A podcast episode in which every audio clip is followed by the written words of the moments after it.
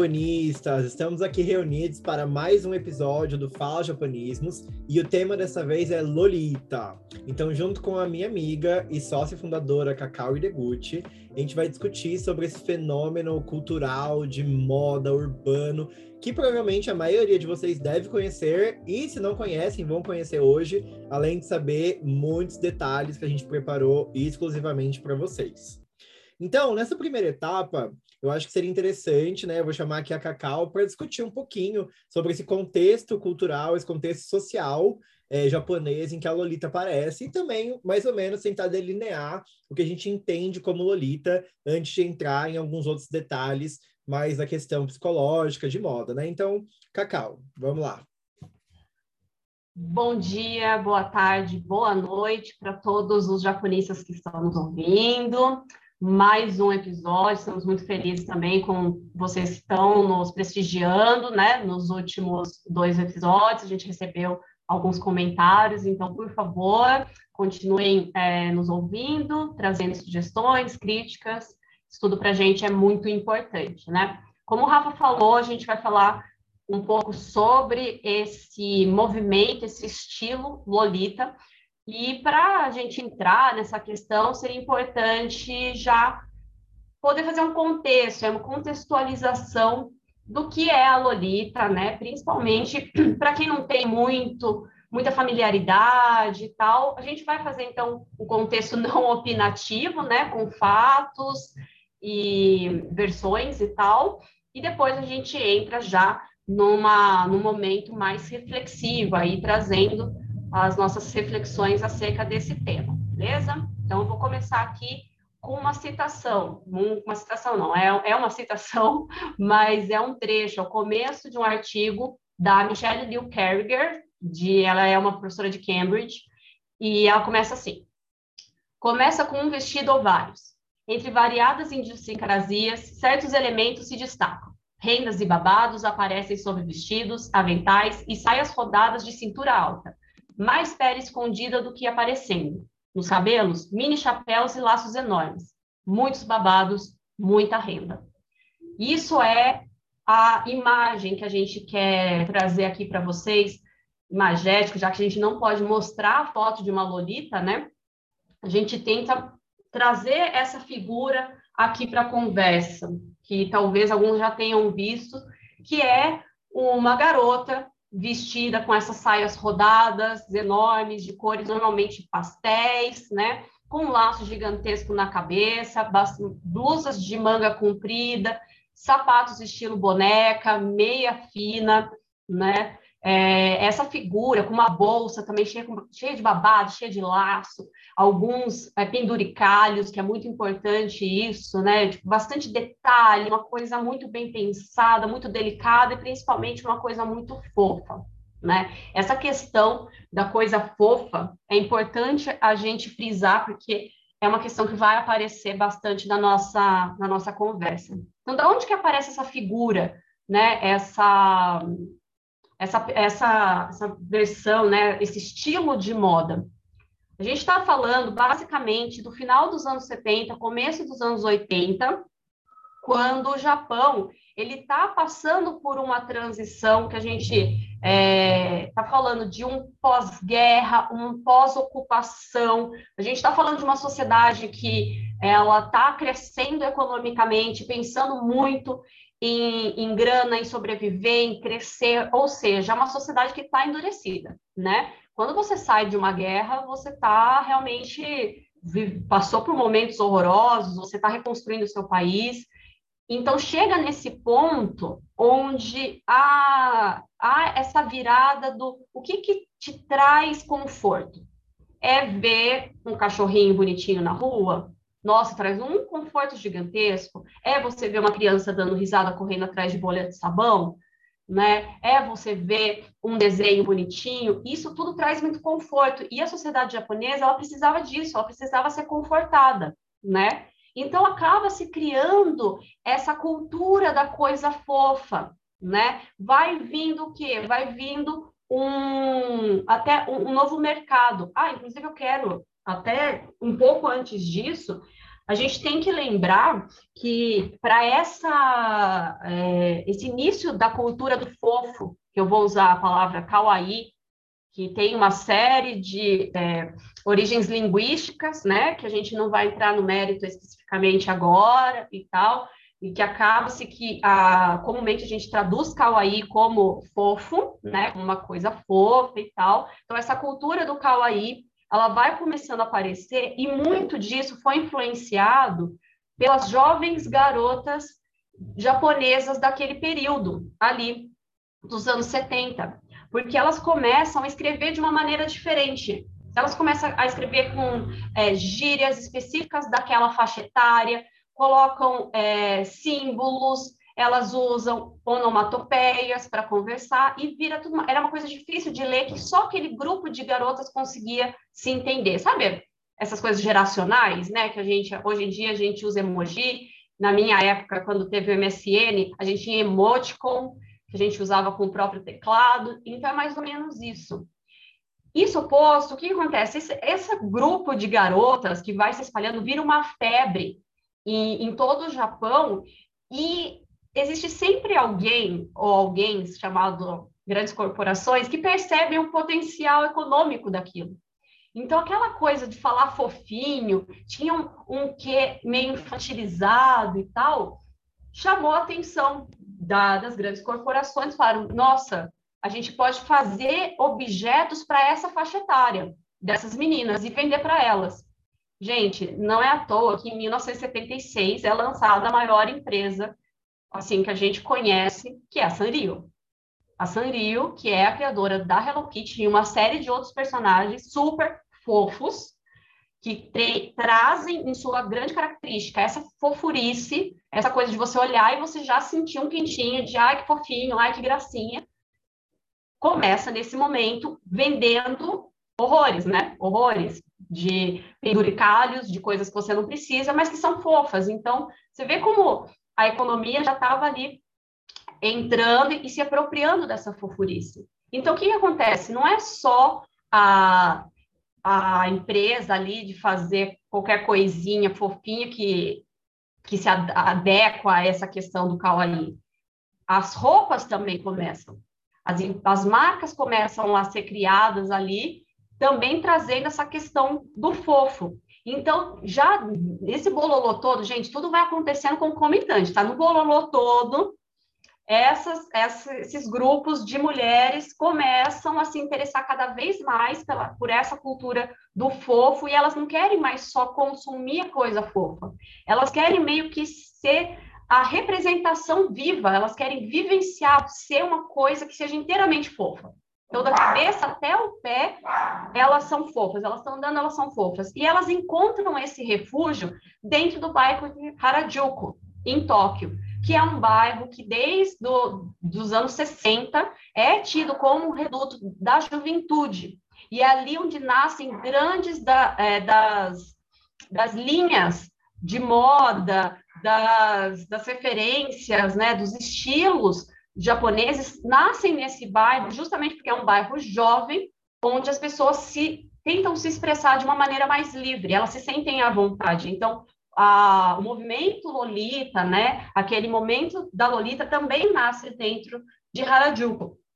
E há também, a gente precisa, a gente precisa pensar que é muito importante também, né, esse, esse, ah, calma, gente, que todas essas esses laços, esses firulas, não começam já to, nesse molde em 1970, no final de 70, 80. A gente está falando de uma transição. Então, né, você vai começando a colocar mais coisas fofas, mais babados, as roupas vão ficando mais femininas e tal. E a gente vai, durante toda a década de 80, tendo essa movimentação das mulheres, de alguma parte da população feminina, e, e gostando cada vez mais dessa questão do fofo.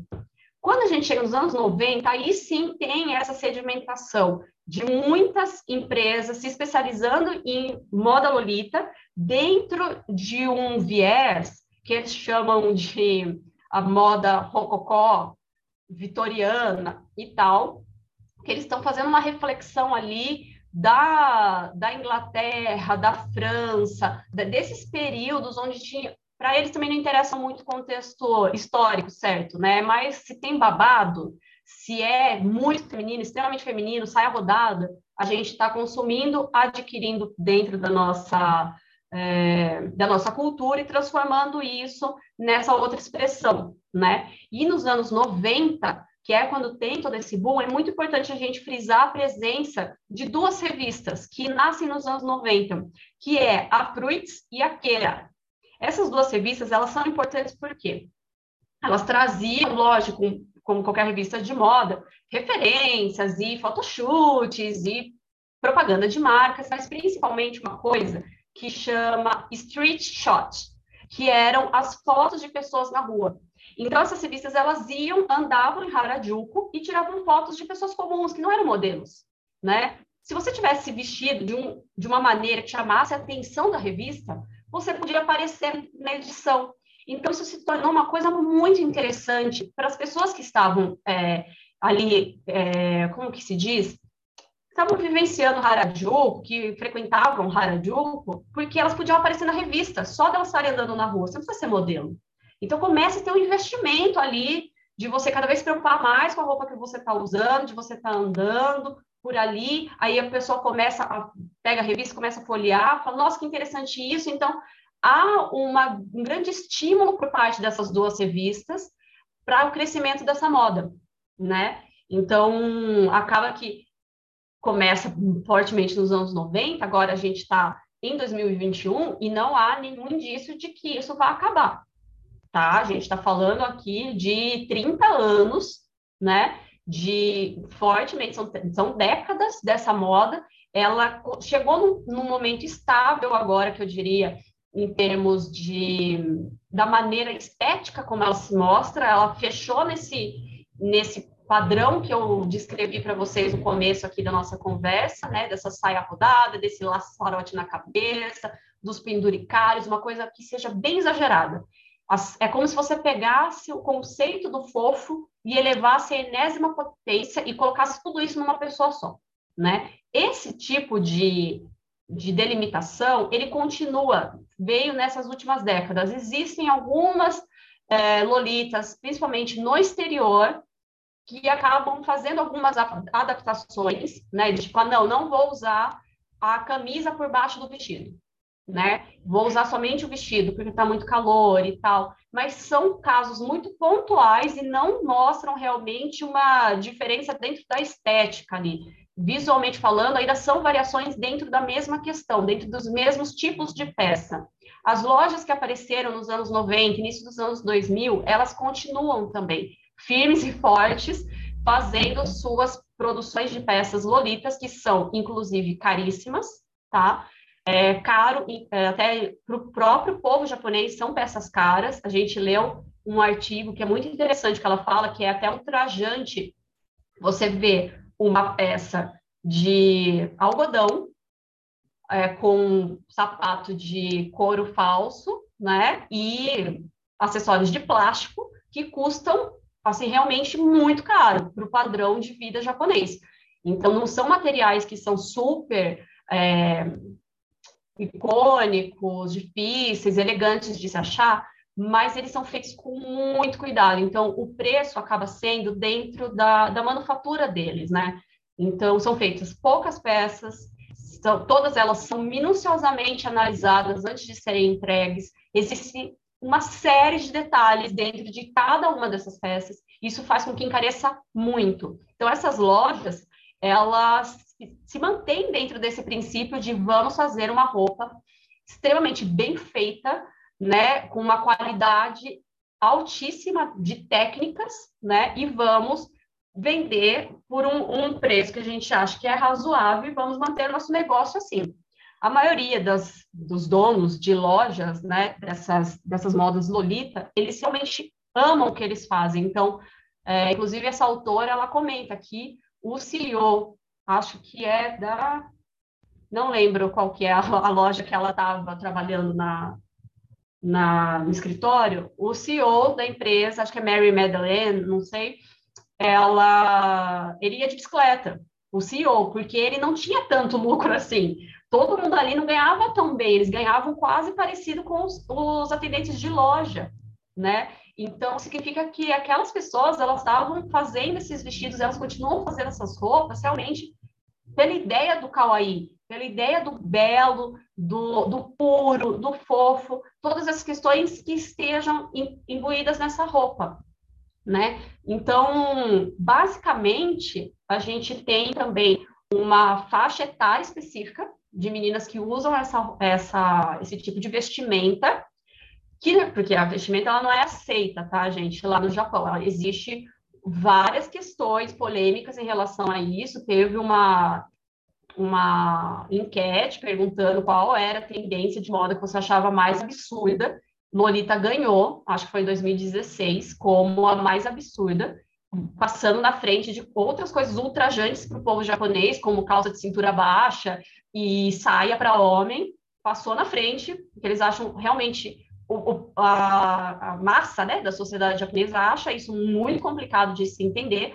Então, quem acaba consumindo essa moda são realmente as meninas que estão no colegial ou jovens adultas que a, acabaram de sair da faculdade e ainda não são casadas, não têm famílias, muitas moram com os pais ainda, né? Mas é difícil de você ver realmente é, mulheres com 40 anos, por exemplo, vestindo lolita, né? Tem uma, uma dificuldade grande de, de você ver mulheres maduras dentro dessa moda. Não porque elas não queiram, mas porque realmente a sociedade tem uma série de restrições, né, que as impedem de seguir. Mas isso a gente vai falar mais, com certeza, durante a nossa conversa. Acho que a gente conseguiu dar um panorama do que, que seria a, a moda Lolita, e, claro, mais detalhes a gente vai esmiuçando no, no decorrer da nossa conversa. Agora o Rafa vai trazer uma reflexão dele, que tem muito a ver com os estudos que ele faz sobre moda, né, para a gente conseguir entender a, essa questão do você usar a roupa, uma roupa ainda mais tão exagerada como essa, né, que saia tanto dos padrões japoneses, que, que seja tão difícil de você, é, é seja palatável, de consumir, de compreender, por que, que uma pessoa ela se propõe a usar esse tipo de roupa. Então, Rafa, se você puder nos ajudar aí nessa questão, por favor. Sim. É, não é coincidência, assim, a Lolita estourar como um fenômeno jovem nesse, nessa década de 70, 80, porque em outras partes do mundo a gente também estava vendo o que a gente chama de terremoto jovem, né? Em inglês tem o termo Youth Earthquake, que a gente usa bastante para falar dessa virada desses jovens da década de 70 que se a gente pensar, é esse pessoal que nasceu ali no final dos anos 50, 60, né? Então, é um pessoal que está entrando agora no mercado de trabalho, está começando a ter dinheiro para bancar as próprias coisas e, portanto, começa a exigir mudanças dentro da sociedade. Aquela sociedade tradicional, pressurizada, não faz mais sentido para eles. Eles começam a questionar. Então, por exemplo, a gente vê na Inglaterra surgiu o movimento punk desses jovens indignados com essa sociedade britânica super conservadora, e para eles não faz sentido. A gente vê o hip hop nos Estados Unidos, né, nos, nos bairros periféricos, e no Japão a gente vê essas jovens que, por outro viés, elas, em vez de questionarem a vida adulta, elas se recusam a crescer. Né? E elas tomam isso para elas é, e elas viram personagem de si mesmos. Então, eu gosto bastante, porque tem uma pesquisadora brasileira de moda, a Cristiane Mesquita, que ela comenta é, que a. Eu até separei um trecho dela, que ela fala que o vestuário, como uma das variáveis que se ligam à constituição do sujeito. Então, ela vai falar dessa questão da subjetividade, né? De, da subjetividade como o perfil de um modo de ser, de pensar, de agir, de sonhar, de amar em determinada época. Então, é, essa questão dos anos 70, que a gente chama de baricon, né? Da consciência corporal, principalmente, ela vai trazer muito forte essa pauta da subjetividade individual. Então, como que eu me entendo como sujeito dentro desse inter, de, de, nesse intercruzamento entre roupa, entre corpo, entre economia, entre política, entre vida adulta, entre infância. Então, são inúmeras variáveis esse começa a ficar meio complexo de entender, né? Que a gente fala que a moda contemporânea é mega difícil porque são muitas variáveis e isso vira uma pauta muito grande nos anos 70, né? É, mas e a moda ela meio que aparece para como uma forma de expressão dessa indignação e dessa complexidade, porque a moda ela permite, né, que nós vivamos vidas diferentes numa mesma vida. Então eu posso criar um personagem de mim mesmo. E isso é muito sedutor. Essa possibilidade de eu poder me transformar usando vários artifícios, sendo ainda sendo eu mesmo, né? Então, a gente vê que na música, por exemplo, a Beyoncé tem a Sasha Fierce, né? Ela fala que quando ela entra no palco, ela não é mais Beyoncé, ela é a Sasha Fierce, e que por isso ela consegue dançar daquele jeito, fazer coisas que a Beyoncé não faria. Então você cria meio que um alter ego para você mesmo. E, em certa medida, todos nós vivemos uma ficção, na verdade, né? Tanto que a gente fala assim, tipo, é, eu, quando às vezes, quando gente, eu e a Cacau a gente tem reunião, eu falo, amiga, está sendo um privilégio de me ver de pijama, sem maquiagem, sem nada, porque quando a gente vai sair em público, meio que a gente cria uma face de nós mesmos como nós queremos que o mundo nos veja, né? Ah, eu quero passar uma imagem mais séria, eu tô ali sempre, a gente se monta de uma certa forma, né? Tomando esse, essa palavra da drag, que também se insere nessa questão de criar um personagem de si, né? Nesse contexto mais, mais associado ao gênero e à sexualidade, né? A Lolita não tem esse viés, mas de certa forma a drag queen também está usando dos artifícios da moda para criar o um personagem de, de si mesmo. Então acho que em menor ou maior grau, todos nós criamos uma ficção. A gente precisa da ficção para viver a realidade, né? Eu acho.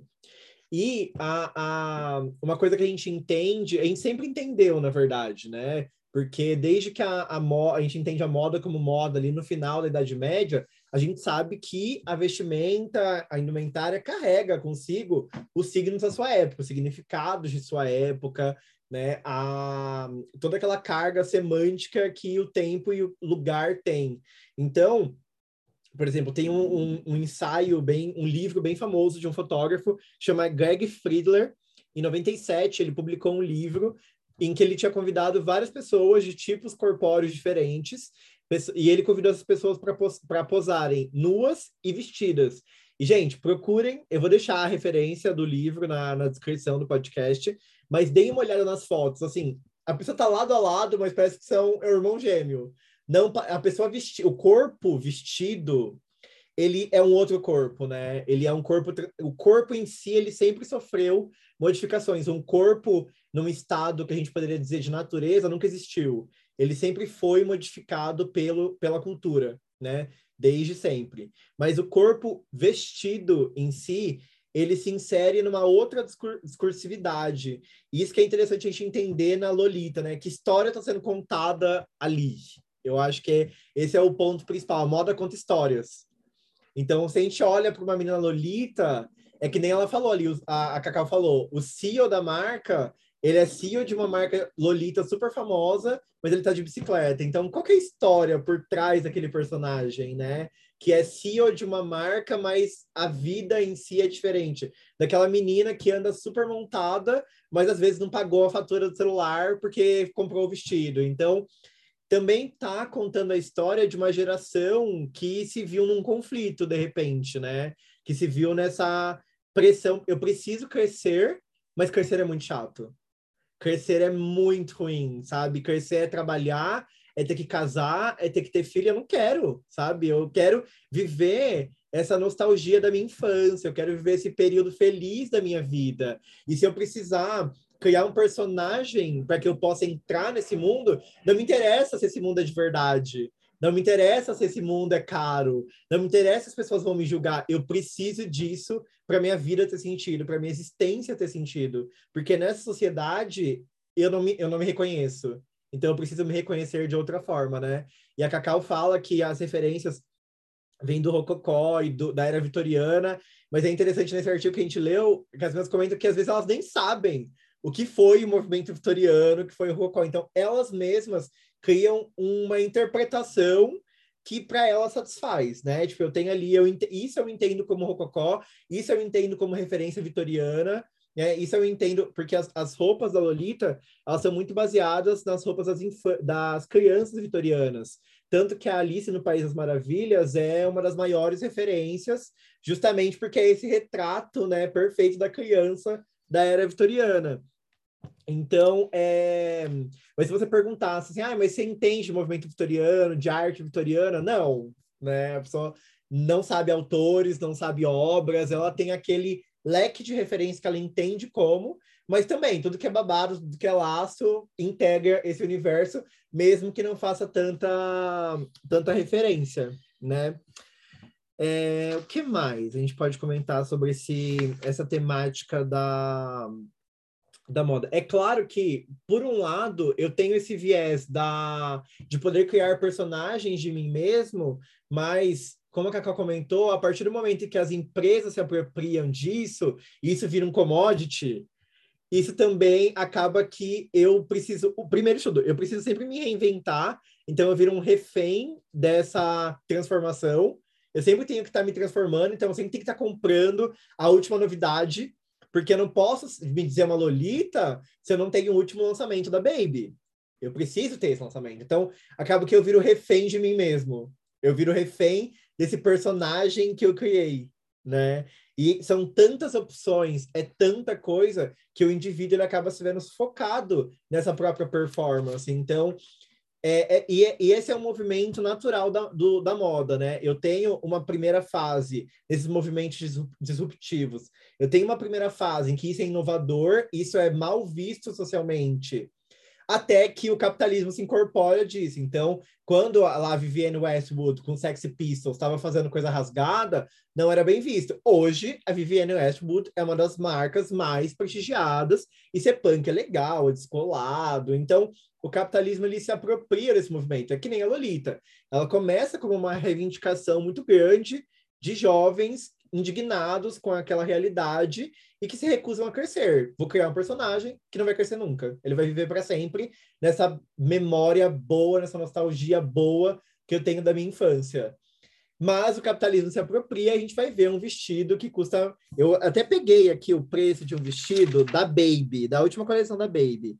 Custa 25 mil ienes, o que dá mais ou menos 1.200 reais o vestido, sem as meias, sem o sapato, sem a bolsa, sem o laço da cabeça. Então, se torna um mercado realmente é, muito nichado, né? É, é, muito específico. As pessoas, as, as meninas, alguns meninos também, né? Existe essa, mas é uma expressão mais entre, entre meninas que vivem para isso, né? Se tiver que gastar todo o meu dinheiro nisso, tudo bem. É, é, é o amor pela, pela arte. E essa performance, ela inclui não só essa questão visual, mas também o comportamento, né? Tem toda essa questão do tom de voz, do gestual, né? De andar mais curvada, como as crianças andam com os ombros para frente. E é justamente isso que faz com que é, é, elas tenham esse, como eu posso dizer, é, é, elas criam essa aversão que a Cacau comentou em relação às pessoas, porque as pessoas se irritam de ver um adulto que está agindo como uma criança, né? E aí que está esse lado subversivo da Lolita, porque ele mostra também como as pessoas são amargas, né? Como que a gente, quando a gente cresce, a gente meio que esfaqueia o adulto que tá dentro de a criança que está dentro de nós, né? E a gente fala assim: ah, a sociedade me obriga a ser assim, a gente mata essa criança. E a Lolita, ela, parece que ela serve muito como esse lembrete, né, de que a gente tem esse lado e que você pode aceitar ou não. Então, e se você aceita, a sua vida pode ser um pouquinho mais colorida. Se você recusa, você vira aquela massa cinzenta. Então, acho que a performance da Lolita é, nessa moda extravagante, exagerada, ela é proposital para ter esse lado subversivo, né? Para ter esse lado chocante, chamar a atenção na massa mesmo e fazer a gente refletir de o que nos tornamos, né? É, o que a vida nos obriga a nos tornar. Então, acho importante essa esse, esse contraponto que ela faz dentro da cultura japonesa, que a gente sabe tem sérios problemas com trabalho, com excesso de trabalho, com imposições rigorosas em cima da, dos filhos mais velhos, né, do, do, do, das mulheres também, que tem que abandonar. Inclusive, a Lolita, ela bota no jogo, né, essa coisa do, ah, eu vou ter que parar de fazer o que eu faço para ser mãe. Não quero, sabe? Não, não é isso que... Por que, que a mulher tem que ser obrigada? Então, ela, ela coloca é, eu acho que é, a gente tem muito preconceito no, no Ocidente com a Lolita como vendo ela puramente como uma, uma performance infantilizada, como uma coisa estúpida, né? Ah, por que, que um adulto vai ficar imitando uma criança, né? Vai, cresce, né? Vai arrumar um emprego, vai fazer alguma coisa da vida. Acho que tem muito essa carga porque a gente não olha o papel social que essa performance está desempenhando, né? O que, que aquilo ali está significando dentro de uma cultura que tem um, um, apelo pela ancestralidade, pela, pela hierarquia muito forte. Então, eu acho que é preciso muita coragem de uma menina para ela ousar pegar o metrô assim, tanto que muitas vezes elas, ela às vezes tem as que vivem assim, né, que elas vivem a, a, nesse estado lolita e outras que vão assim, ah, eu trabalho na Baby, mas eu me troco ali, eu me monto ali, porque existe muita coragem sair em público assim, né? Você desafia muito as regras sociais. Então, acho que é, é se a gente olha por, por essa perspectiva, que é bem longe do, da aplicação do termo, que eu acho que é uma coisa que a gente pode discutir também, essa questão de como a Lolita ficou conhecida por causa da, do, do emprego do termo nos Estados Unidos, né? Da Lolita como uma, uma adolescente sexualizada, né? E a gente tem essa, esse, essa conexão com a Lolita japonesa e passa bem longe disso, dessa sexualização, né? É, esse lado, a Lolita em si, a performance da Lolita em si, não tem a ver com ser sexy. Passa bem longe disso, né? É, a questão da, da pureza, da infantilidade, da nostalgia pela infância, de evocar o kawaii, né? De realmente ser meio que esse ser é, que deslocado nessa realidade tão séria e tão enfadonha. Então, acho que quando a gente faz esses contrapontos, o fenômeno ele fica mais interessante. É muito peculiar como isso se desenvolve no Japão e de como a moda é usada para ressignificar esses, esses valores, né, Cacau? Super, eu estava mutado aqui para o cachorro não, não interferir, né, na, nas questões, mas é muito é muito interessante ouvir você falando sobre a questão da criação da persona para para poder, desculpa, para poder você viver a sua vida de uma forma mais confortável. Então, eu não faria certas coisas, mas essa persona que eu crio é capaz de fazer, sabe? Alguém que é mais capacitado, mais corajoso, mais inteligente do que eu, né? Então, achei isso tudo muito interessante. Eu, eu fiquei pensando em algumas questões, né? Quando você fala é, essa coisa disruptiva, de poder você se transformar em outra pessoa, eu acho que se encaixa muito também nessa coisa geracional no Japão, porque as pessoas elas querem mais que tudo ser outra coisa, entendeu? Porque o que a sociedade japonesa quer para o indivíduo é uma coisa muito massificada, uhum. é uma coisa realmente é muito padronizado. Então, a, a sua própria individualidade, ela sempre posta de lado. A gente viu a história da menina que ela fez é, escolas pagas particulares, foi para a faculdade, fez direito, porque os pais se mataram a vida inteira para dar a melhor educação possível para ela, com o objetivo dela ser uma advogada. E aí é perguntado, mas você queria, você, por que você fez direito? Você queria ser advogada? Ela, não, Óbvio que não. Mas, se, mas os meus pais queriam que eu fosse rica, que eu tivesse dinheiro. E para você ter dinheiro no Japão, você precisa ser médico ou advogado. Uhum. Então, assim, a vida inteira dela, os pais começaram, desde ela criança, a construir essa ideia de que a filha seria advogada. E é isso, acabou. Esse era o plano. A menina, ela não teve nenhuma fala nesse momento. né? É, né? tipo, como que eu vou viver a minha vida? E aí ela ela fala, tudo bem, mas eu terminei a faculdade, fiz quatro anos de direito, fui procurar emprego e nada eu gostava. Eu não achava legal. Só que daí eu vi que estavam contratando para eu ser atendente na Baby. que é a loja de, de Lolita. E eu amo, eu sempre amei. Meu sonho era trabalhar na Baby. Então, eu me, me candidatei e passei, e agora eu estou trabalhando na Baby. Então, a questão. É, e pronto, porque ela está dentro da, da, da, estrutura econômica japonesa, ela está sim relegando a vida dela e a dos pais dela, porque ela vai ter que cuidar desses pais dentro da estrutura hierárquica etarista do japonês, ela vai ter que cuidar dos pais, independente se ela queira ou não, é uma coisa clara, né? E ela está relegando toda essa família a uma vida de pobreza, porque o atendente de loja ele ganha muito mal, uhum. ele não ganha bem. Só que ela está feliz, então, ela preferiu viver essa vida indo contra os pais, os pais não gostam dessa atitude dela, ela, ela comenta isso, do que ter um emprego como advogada e ser extremamente infeliz. Então, contemporaneamente falando, a gente está falando de pessoas que estão conseguindo, através dessa, dessa expressão de moda, né, desse estilo, conseguir quebrar algumas amarras sociais né, que a própria pressurização é, traz para elas. Então, é uma resposta a uma pressão imensa de você ir bem, de você ser bem sucedido, de você ser um bom filho, de você contribuir à sociedade, é lógico que é uma resposta igualmente extrema. Sim. Né? Você vai combater um tipo de, de pressão, de uma dureza, de uma formalidade, de uma seriedade com o, extremo oposto daquilo. É. Né? Então, é um embate bem claro, diga. É. E, eu, e eu, eu é, acho interessante comentar que é, aqui também eu sinto que cada vez mais a gente cobra, a gente coloca uma pressão imensa sobre os jovens.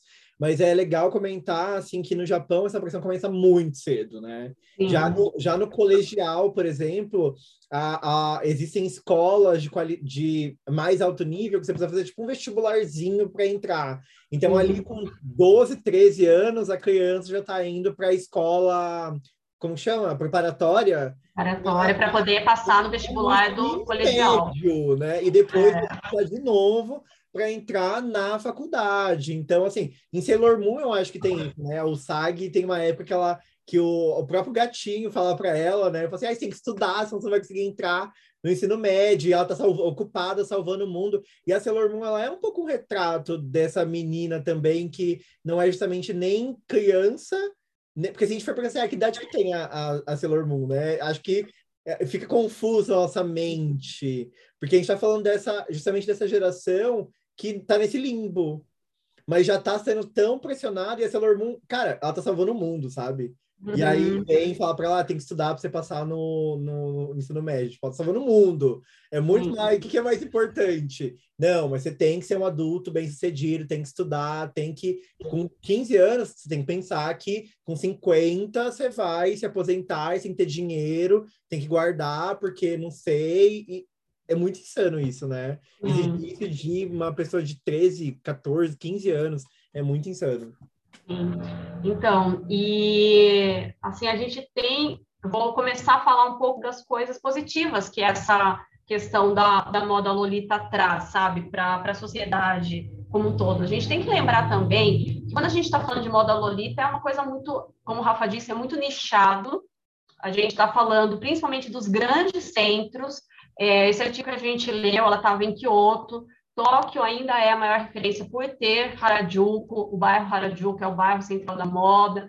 Essas grandes cidades, sim, elas têm lojas, né, Lolita e tal, e apesar da, das lojas enviarem, obviamente, né, para todo o Japão, inclusive para o mundo, né, a gente, hoje em dia a gente consegue comprar é, online uma roupa da Jack Pretty, da Baby, aqui no Brasil mas as, as, cidades do interior do Japão, a restrição é muito maior, sabe? É muito mais difícil. Se para uma menina em Tóquio já é difícil ela entrar num metrô vestida, né, totalmente para Maulita, no interior, então isso é mil vezes mais complicado de você lidar, né? Então a gente está falando realmente de uma parcela ali é, é, da, dessa faixa etária que tem esse privilégio de estar no grande centro, de estar num lugar, por exemplo, como Harajuku, como cafés temáticos, onde elas estão seguras e coisa e tal. Então, isso tudo realmente é, é a gente tem que lembrar que não é assim o Japão inteiro, uhum. que não é qualquer lugar, que não é qualquer menina.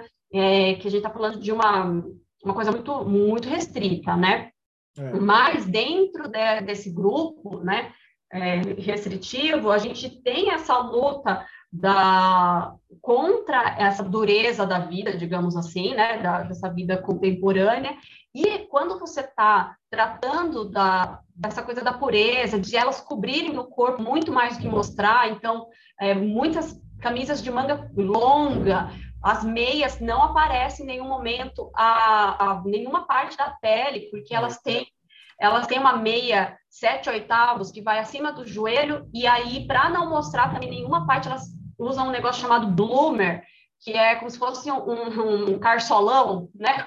Uma, uma, tipo como se fosse um, um, short de segurança, mas todo cheio de babado e coisa e tal, porque se inventar, você vai ver primeiro camadas e camadas de saia, né? Uhum. Voando, e ainda vai ter um carsolão que está protegendo elas. Então, essa moda, ela, ela é extremamente não sexualizada e num mundo como hoje é um ato de subversão, sim, porque a sexualidade ela está sempre muito latente nas sociedades e uma sociedade como o Japão é, é, muito interessante que elas tenham essa restrição. Inclusive, elas não gostam de tirar fotos, ah. porque elas, elas, assim, elas não, não querem conversar com os homens que abordam elas, elas não tiram fotos, porque é uma é para você se preservar. Você não sabe o que aquele cara vai fazer com aquela foto. Elas têm consciência disso, né? Elas têm consciência de que há uma fetichização daquela moda e não é a questão para essas meninas. Então, elas têm essa, essa consciência, elas se protegem. Por isso que são lugares seguros onde elas podem andar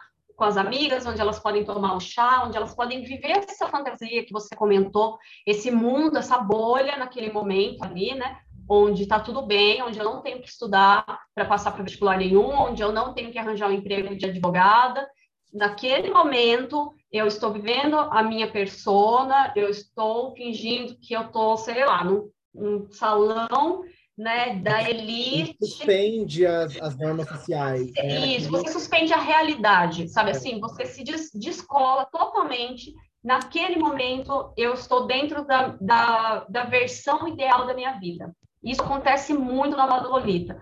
Ela tem uma série de outras vertentes, porque é o que o Rafa falou, o capitalismo, ele vai criando novas coisas para você ir se embrenhando. Então, é, ah, agora a gente tem a vertente que é só de pirata. Então, você tem a loja que tem um monte de coisa, tem tapa-olho, tem um chapéu de pirata todo cheio de frufru, com pena, que não sei o quê. Ah, não, a gente vai para uma coisa mais gore, uma coisa mais gótica, então a gente tem só vestidos pretos, roxo, com caveira, só que, gente, tudo fofo, tá?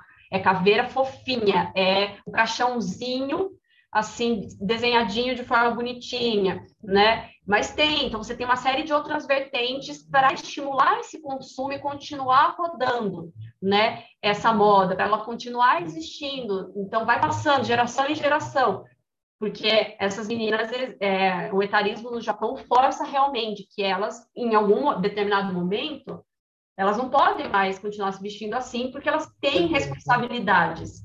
Não adianta, você não consegue viver em estado suspenso por muito tempo, não dá. Existe um fim, e todas elas sabem tá. disso. Todas elas sabem que você viver essa. Gente, a gente está falando do Japão, tá? Não apliquem o que a gente está falando para o Ocidente, porque a gente tem regras sociais e contextos sociais extremamente diferentes. Aqui, você pode se xingar tudo que você quiser na rua, mas se você quiser ter 80 anos vestindo Lolita, nossa, ok, sabe? Tipo, beleza. Então a gente não está falando Brasil, por favor, porque já estou sentindo já. Os Lolita vindo, ah, mas eu vou viver assim até os meus 80 anos, até morrer, vou morrer Lolita. Tá bom, ok.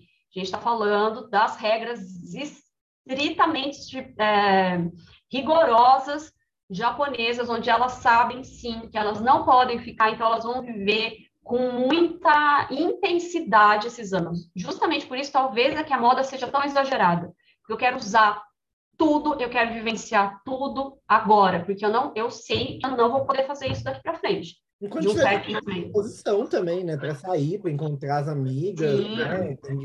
Essa, esse, essa exposição da juventude. É, exato, que é, é uma coisa que, que é interessante também quando você vem de um pós-guerra, né? Porque você perde muitos jovens na guerra.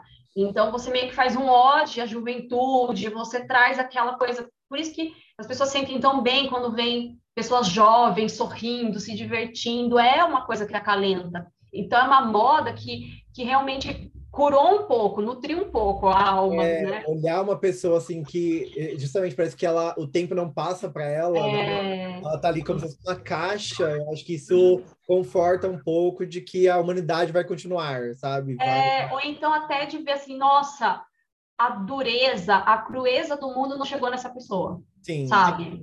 O sofrimento do mundo é. é. É, como se ela fosse a, a, última coisa na caixa de Pandora, né? Isso, essa é aquela coisa do realmente da ingenuidade, da inocência da criança, de que ela ainda não viveu os horrores de ser adulto. A, a realidade não, bate, a, não bateu ainda. Né? Não bateu a realidade. Então, existe toda. Gente, olha só como são questões complexas que você vai tratando em nível emocional, psicológico, que você se relaciona com, com esse tipo de, de roupa, né?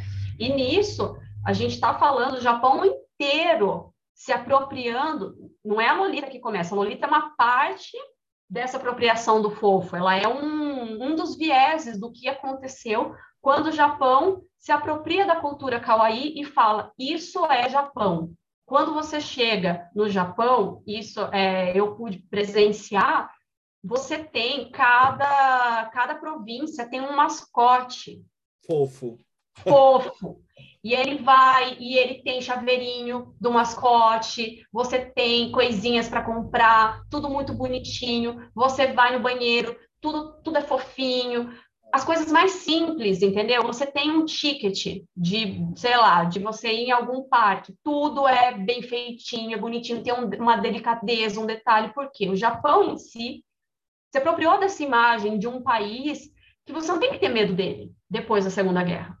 Olha como a gente é fofo. Exato. Olha como as coisas aqui, elas são suaves, olha como elas são delicadas, né? Venham para o nosso país, porque a gente está falando de você vender uma imagem, um soft power, né? Nas relações internacionais, você vender um Japão amigável, um Japão respeitoso, né? Que vai, que você pode trazer os turistas para o Japão e que eles vão ser bem recebidos, ou eles vão se sentir bem, porque o que, que você quer? Você quer olhar para coisa fofa e se sentir bem. Então, se o Japão inteiro for fofo, todos os turistas vão amar o tempo todo o Japão. E é verdade, você sente, você turista no Japão, você sente que você está você tá assim.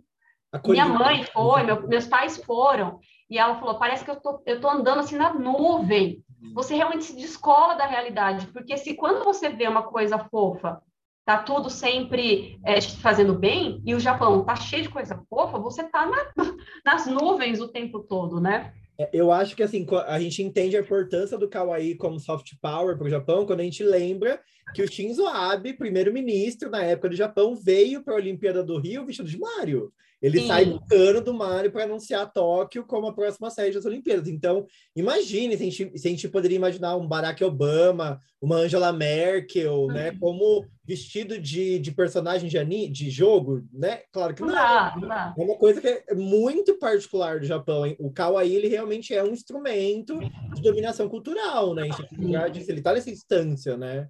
Exatamente. Então, a, a, Lolita, ela aparece como um braço desse movimento kawaii que o Japão se apropriou no pós-segunda guerra. Então, muito legal você falar da Angela Merkel, porque, por exemplo, a Alemanha pós-guerra, né? E o Japão pós-guerra são duas coisas totalmente diferentes. A maneira como cada um deles é, lidou com esse pós-guerra e suas relações internacionais foram extremamente diferentes. Então, existe essa singularidade no Japão, e é lógico que nasceu uma moda tão singular quanto essa questão de vamos lidar com o sofrimento e vamos criar uma nova imagem e vamos criar um novo mercado e vamos ter Hello Kitty, camisinha da Hello Kitty, né, que tem até a citação no, no, no ensaio que a gente leu.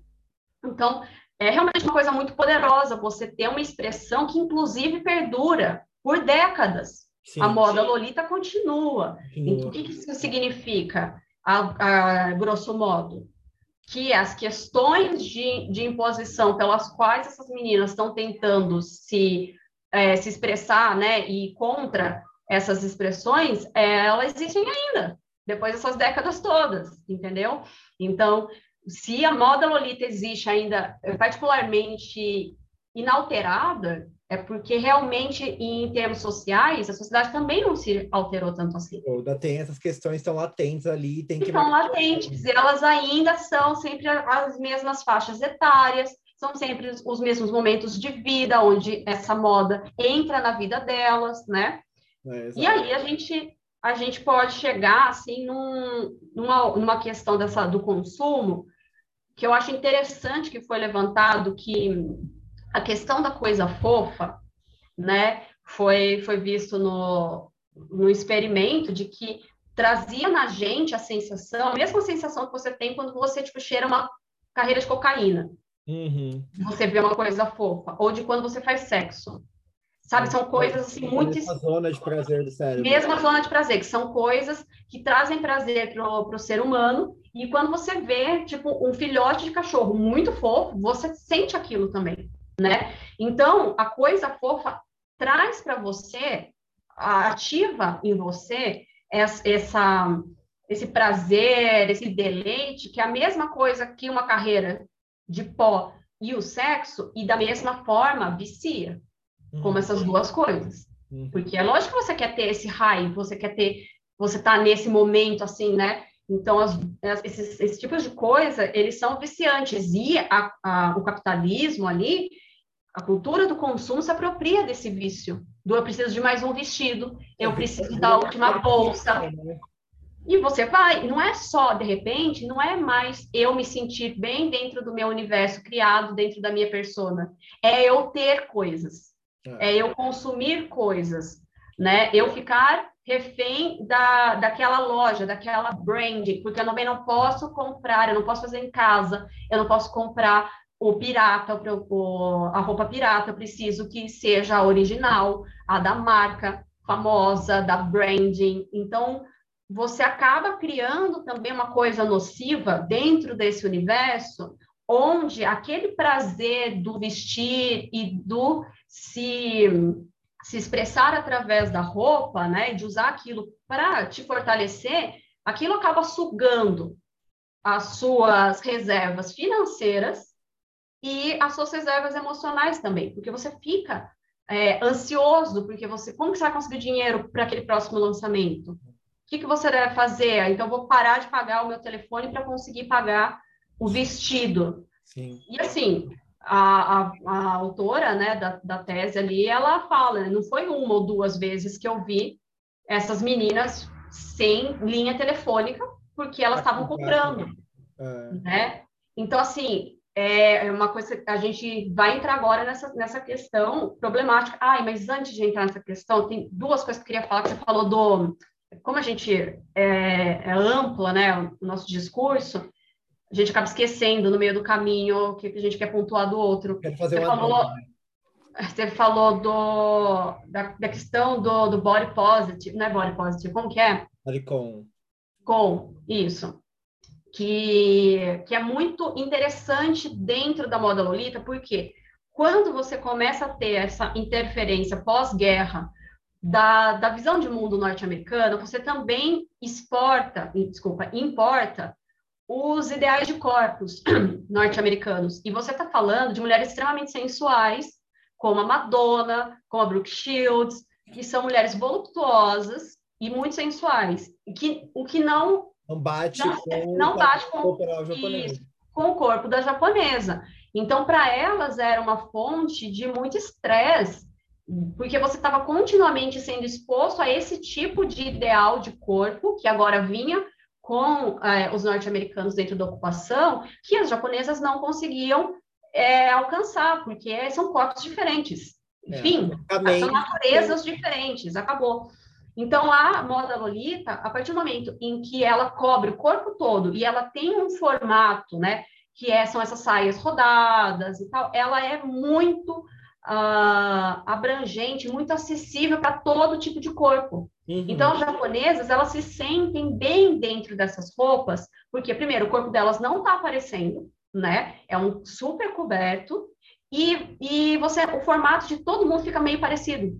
porque a saia é tão enorme, né? É tão rodada, tem tantas camadas que todo mundo fica meio com o mesmo formato de corpo. Então é muito acolhedor, principalmente para quem está acima do peso dito como padrão. Naquele... a, a própria indústria se moldou, porque, por exemplo, citam que as roupas elas têm tamanho único, porque os, os, as próprias modelagens e os artifícios que se usam na construção permite que o mesmo traje se adapte uhum. a corpos diferentes. Então, é. cria também uma coisa do, ah, eu posso estar um pouco mais acima do peso, posso ser gorda e usar. Não tem problema. Exato. Vou lá na loja e vou... Eu sou, eu sou bem, eu sou aceito é. nesse, nesse grupo, sabe? Apesar de eu não ser o padrão, dentro dessa estética, dentro dessa roda, desse estilo, é eu posso comprar roupa igual, igual uma menina que é um palito, né? E se eu tiver 50 quilos a mais que ela, eu posso usar a mesma roupa. Então, há uma, uma questão muito interessante para as mulheres que se vestem, onde há uma é, um carinho maior pelo próprio corpo, um amor próprio, assim, maior, de que você não precisa se modificar. Questões de pele, ela fala muito de que meninas que têm problema de acne e tal, elas, elas vão muito para essa moda lolita, que ali elas se sentem bem, assim, elas não precisam estar dentro daquele estereótipo da mulher madura, né? Que a mulher madura que tem essa série de responsabilidades e também tem a responsabilidade de cuidar do corpo, ela tem que ser saudável, ela tem que estar tonificada, a gente tem uma série de, de questões no que, que a mulher deve ou não ser. Então, dentro da moda Lolita, há essa, essa abertura, que é muito interessante.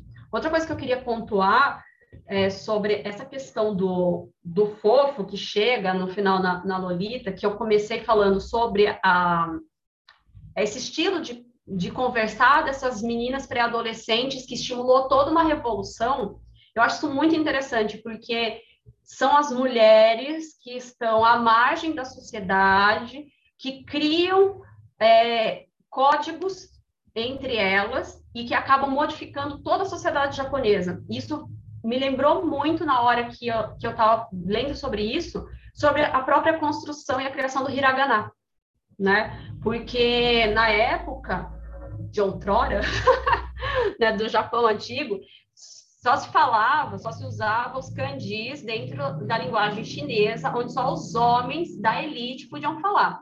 As mulheres elas não podiam nem aprender essa, essa linguagem. Então, elas criaram uma linguagem fonética mais simples, que era utilizada entre elas, a escrita dessa fonética virou hiragana. E acabou que os primeiros que é unicamente japonês, o hiragana ele é japonês né? Os kanjis, eles têm fortemente influência clara chinesa, né? Que vem totalmente do alfabeto chinês. Agora, o hiragana não, é uma criação 100% japonesa. Então, quem cria a verdadeira, assim, essencial língua japonesa são as mulheres que estiveram à margem, que não podiam ser escolarizadas, e elas criam a própria maneira de, de escrever, de se comunicar, acabam criando as primeiras narrativas do mundo né? Como as, as narrativas de Genji, o livro do travesseiro, porque elas estavam escrevendo sobre a vida delas da maneira que elas é, tinham esse conhecimento. Então, eu acho muito interessante como até hoje a questão do, do kawaii, né, que é super forte, continua sendo, igual você falou do Shinzo Abe, isso foi em 2016, a gente é super contemporâneo, ele continua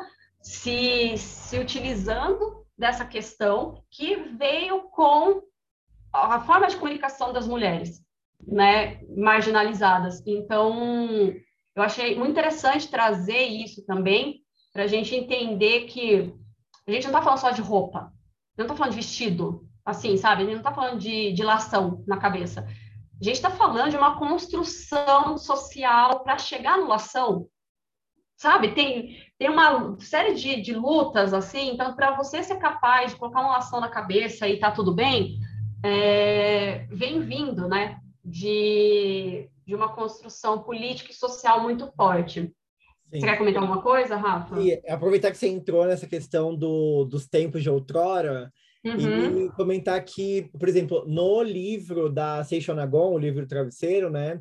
é interessante notar que o, o, a palavra fofo, nessa época, no período Heian, era o tsukushi, que hoje em uhum. dia a gente usa para uma coisa bonita. Então, tem uma conexão muito profunda entre o kawaii e o bonito, né? Entre uhum. o fofinho e o bonitinho. E, para quem quer se aprofundar nesse assunto, eu acho legal também que tem um princípio estético é, japonês que a gente chama de asobi, que é essa tendência que as artes japonesas têm de desenvolver um lado lúdico. Então, Sim. por mais que, por mais séria que seja a arte, digamos assim, como o teatro no, por exemplo, ele tem um lado lúdico também. Divertido, né? É, um lado que é, entretém, né? Que, que as pessoas se sentem relaxadas, né? Uhum. Porque a forma é bonita, tem o kabuki faz muito isso, né? Essa e aí você vai ver por que, por exemplo, vai surgir na televisão japonesa séries de comédia super absurdas, assim, né? Um nível de comédia pastelão, né? Tem um programa japonês que eu fico, eu, eu fico assim, que quem teve essa ideia? Que é eles fazem produtos, não sei se já viu, eles fazem produtos e você tem que adivinhar se o produto é de verdade ou não, e você tem que comer o negócio. E aí o pessoal morde chinelo, achando que, é de, que ele é de biscuit, sei lá. E aí, uhum. na verdade, é o chinelo mesmo, sabe? Então, tem esse lado muito lúdico da cultura japonesa. Eu acho que o kawaii, ele bebe muito dessa fonte, né? Ele, o, o, a cultura japonesa, ela encontra... Porque a gente precisa lembrar que o arquipélago japonês é um lugar muito... É, como eu posso dizer? Muito é, que sofre muito com fenômenos naturais, né? Então, o limiar entre tá tudo bem e não tá nada bem é, é muito, muito, rápido. É muito rápido.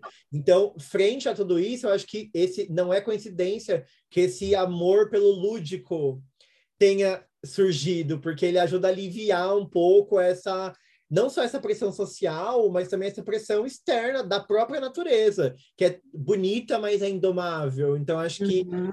a arte tem essa possibilidade de aliviar nosso espírito desde sempre se mostra na cultura japonesa até chegar no kawaii e, ver, e coment, dentro do que a gente comentou, de das pessoas se sentirem bem vendo aquilo, sabe? É gostoso, assim, a gente acabou de sair da guerra, duas bombas atômicas, que bom que a Hello Kitty veio, sabe? Que gostosinho ver ela rosinha ali, que uhum. não precisa pensar em mais nada, se vai ter terremoto daqui a pouco, se vai ter que me esconder embaixo da mesa, se vai ter bomba, se vai ter guerra, a Hello Kitty tá ali, vai ficar tudo bem. Então, acho que vem uma longa, se a gente pensar que o livro Travesseiro é da Era Heian, né? A gente tá falando de 900 e pouco até 1100 e, e, e pouco. Cara, olha quanto tempo tem esse uhum. traço do lúdico, do bonito, do fofo na, nas expressões artísticas japonesas, né? Pois é, e é até uma aquela questão que a gente sempre traz de uma reinterpretação de si mesmo também, né? Que ele, é, o Japão vai se reapropriando dos, dos próprios termos, das suas próprias questões e vai ressignificando de acordo com a necessidade contemporânea, né? Inclusive o próprio termo kawaii, ele também aparece décadas e décadas antes né? E tem um significado totalmente diferente, que não é fofo, que é tipo, que é grotesco, que é assim, é, para você rejeitar, uma coisa que é nojenta. E é engraçado, né? Como que eles se apropriam do, da raiz dessa palavra e se transforma no oposto, o kawaii.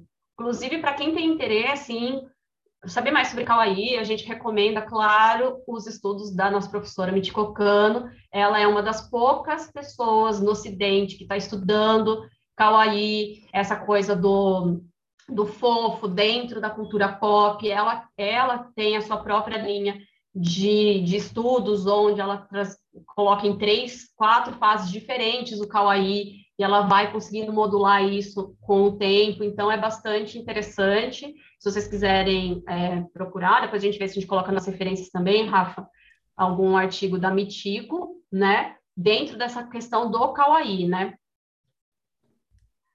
É, o Rafa está falando para mim aqui que a gente já passou de uma hora e eu não consegui falar o, um pouco sobre as, as questões de de escapismo e indiferença. Então, vou falar rapidamente que ele comentou sobre ah, a gente fala que é da era vitoriana, mas eu não entendo nada da era vitoriana, né? Tipo, não, não sei. E não é só isso. Quando essas meninas elas estão tão envolvidas dentro desse próprio universo, dessa própria bolha, elas, elas não querem mais saber de nada, inclusive do próprio Japão. Então, elas realmente não. Você fala para elas assim, ah, você. Que foi uma coisa chocante que eu li né, nesse artigo, que é, ah, eu estou estudando sobre a, a, as diferenças de gênero e sobre a inequidade de gênero no Japão. O que, que é isso? Ah, você não sabia que a mulher ganha metade do que um homem ganha fazendo o mesmo trabalho ou melhor? Nossa, não sabia. Por quê? Porque elas não têm interesse no que está além daquele mundo da Lolita. Então, elas são capazes de dizer para você qual é, estampa era de qual coleção, em qual ano, de qual marca, mas elas não são capazes de falar, é, é, fazer a reflexão do que aquilo significa ou de entender que aquela figura que está na, na estampa tem um referencial histórico, tem um referencial estético, porque elas não se importam. Existe uma questão muito forte de auto, de você ser autocentrado e de ter um certo egoísmo de que eu já sou tão lascada, minha vida é tão cheia de pressões que eu não quero saber literalmente mais nada. Eu não me importo. Eu vou comprar a minha roupa, eu vou vestir a minha roupa e eu quero saber única e exclusivamente sobre essa roupa. Então, é uma forma de escapismo tão poderosa que realmente você escapa de toda e qualquer realidade e a pessoa ela se descola um pouco ou muito, né? E acaba sendo indiferente às mazelas do que está acontecendo, sabe? Então, tipo, eu não quero saber se está acontecendo qualquer tipo de problema, porque eu não quero que isso interfira na minha bolha.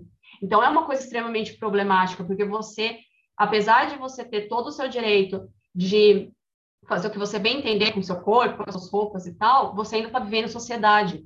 Então, quando você se descola totalmente dessa sociedade que você está ali, é, é muito complicado, é muito complexa essa relação né? Então, existe, existe mais uma série de outras questões relacionadas à Lolita que vem da, da má interpretação do termo Lolita, do lolicon, que isso é uma coisa que é extremamente problemático no Japão, que a gente está falando de homens maduros que são atraídos por meninas de 5 a 11 anos. A gente está falando de cultura do estupro, sim, porque são é, essas crianças mais novas, elas não têm força para revidar, elas não têm voz para revidar, então isso é uma coisa extremamente complicada que a moda lolita acaba vindo também para combater, porque essas meninas, como elas são extremamente, gente, numa generalização, mas como elas são extremamente autocentradas, elas só querem saber de comprar a roupa delas, se você, homem maduro, chega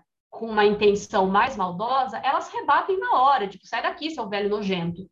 Porque isso não combina com o universo que elas criaram para elas, né? Então é é uma coisa interessante que a própria coisa meio egoística dessa moda acaba sendo uma força poderosa de autoempoderamento feminino para você tentar é, podar esses, esses pedófilos em potencial. É, né? Inclusive, ela, elas querem que distinguam elas de, por exemplo, as maid que trabalham em cafés em que rola às vezes esquema de prostituição e elas não querem ser associadas uhum. ah, pode ser que haja uma semelhança vestimentar mas nossos propósitos são completamente totalmente diferentes é ser comparada né é. então assim para encerrar eu acho que o grande pulo do gato da da moda lolita é que ela é tão complexa na individualidade no, nas coisas que trazem é, essas questões de você ficar descolado e por que, que você faz ou não, porque você veste assim ou não, mas na coletividade é uma força ser reconhecida como uma, uma sub, é, um movimento subversivo muito forte que bate de frente com todas a, a, a cultura conservadora japonesa, que é assim, não pede desculpas, que é exagerado, que vai gritar na sua cara, então, quando você pensa no, no movimento como um todo, sem entrar no detalhe individual, eu acho que é muito interessante nesse sentido, e que há um empoderamento inconsciente da mulher ali, que elas mesmas não fazem ideia, porque elas não estão nem pensando em feminismo, elas não nem, nem não está nem pensando na cabeça delas, mas a gente que está vendo de fora e pensando sobre isso, a gente consegue enxergar as transformações que acontecem, porque tem alguma menina andando de lação no meio da rua. É, é, eu acho que como um movimento macro, assim, né? Talvez, claro, se a gente olhasse para cada uma, a gente veria problemas muito grandes, mas como você disse, no movimento unificado, no movimento que atravessa já três, quatro décadas de história, acho que a representatividade que elas têm, tanto ali dentro, fazendo com que a sociedade se questione, quanto aqui fora, trazendo essas questões para a gente, eu acho que a Lolita ela é uma, uma, um objeto que tem que ser estudado com muito muito cuidado e muito mais atenção do que eu acho que realmente merece, né? Você, você comentou comigo na conversa que a gente teve antes de começar a gravação de que muitos artigos se preocupam muito mais em descrever os estilos. A gente pode falar, tem o Gothic Lolita, tem o Classic Lolita, tem o Sweet Lolita. A gente pode colocar uma lista no, no na descrição do podcast para quem se interessar. Mas é isso, fica nesse universo puramente descritivo. Descritivo. É, procurando, ah, aqui usa muita cor rosa, porque quer remeter aos doces, aqui a influência vitoriana é mais nítida. O que é um assunto interessante, se a gente vai discutir inspiração de moda, por exemplo, né? Mas eu acho que já deu, assim, já tem muita coisa sobre isso. Agora a gente precisa pegar mais esse lado sociológico, psicológico, identitário, né? Para entender a importância, por que, que essas meninas decidem fazer isso por anos da vida dela, o que, que motiva elas, tanto como indivíduos quanto enquanto membros sociais, né? Até porque se você vê, né, a, a gente está falando de Lolita, né? Um estilo de moda X. A gente consegue falar sobre a sociedade, a gente está falando de história do Japão, a gente está falando de Era Heian, a gente sabe. Então, poxa. Derrocado. É, a gente tem uma. É, é, rico, né? É rico, é muito mais que a descrição, tem muito mais riqueza. Então, acho que no nosso podcast hoje a gente tentou trazer um pouco dessas outras camadas que estão relacionadas, literalmente pensando em camadas das roupas da Lolita, essas camadas que estão debaixo dos frufrus e das, dos laços, né? É, que também são interessantes, e que a gente queria trazer para vocês. Espero que tenham tenha ficado claro, né, esse nosso momento aqui de poder falar de outra coisa que não seja a descrição das roupas, né? É, é que é sempre muita coisa, né? Sempre vai ter coisa que escapa, que a gente poder né? Não dá. É um fenômeno muito complexo, né? São 40 é. anos de história, é impossível abordar tudo, mas também espero que a gente tenha conseguido pelo menos deixar os nossos ouvintes com a pulga atrás da orelha, assim, para pesquisar mais e ver outro lado da, o outro lado da história, né? E aí mandem para a gente lá na DM do Instagram, comentem ou mandem e-mail, se vocês quiserem que a gente aprofunde alguma coisa que a gente falou aqui, que vocês ficaram com dúvida, live, que não entendeu direito, a gente faz uma live para explicar. Então, interajam conosco, esse conteúdo é feito por vocês também. Então, conversem de volta com a gente, beleza? Nos digam o que acharam, se, se já tinham pensado por esse viés, se foi uma interpretação nova, se já estão lendo alguma coisa sobre isso, se tem algum material recente, que a gente também está interessado em saber se tem alguma coisa recente né, sendo publicada a respeito disso, né, porque a gente deu uma pesquisada, mas recentemente tem pouca coisa. Então, se souberem também, mandem para a gente, a gente quer, quer fontes. Né?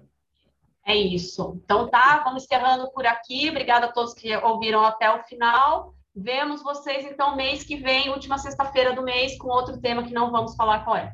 É, exatamente, que é, vai ser, coincidentemente, o último podcast do ano, né? Já é dezembro, já Jingle Bell. Então, a gente se vê em dezembro para mais um Fala Japonismos. Tchau, tchau. Beijo, gente. Nos vemos.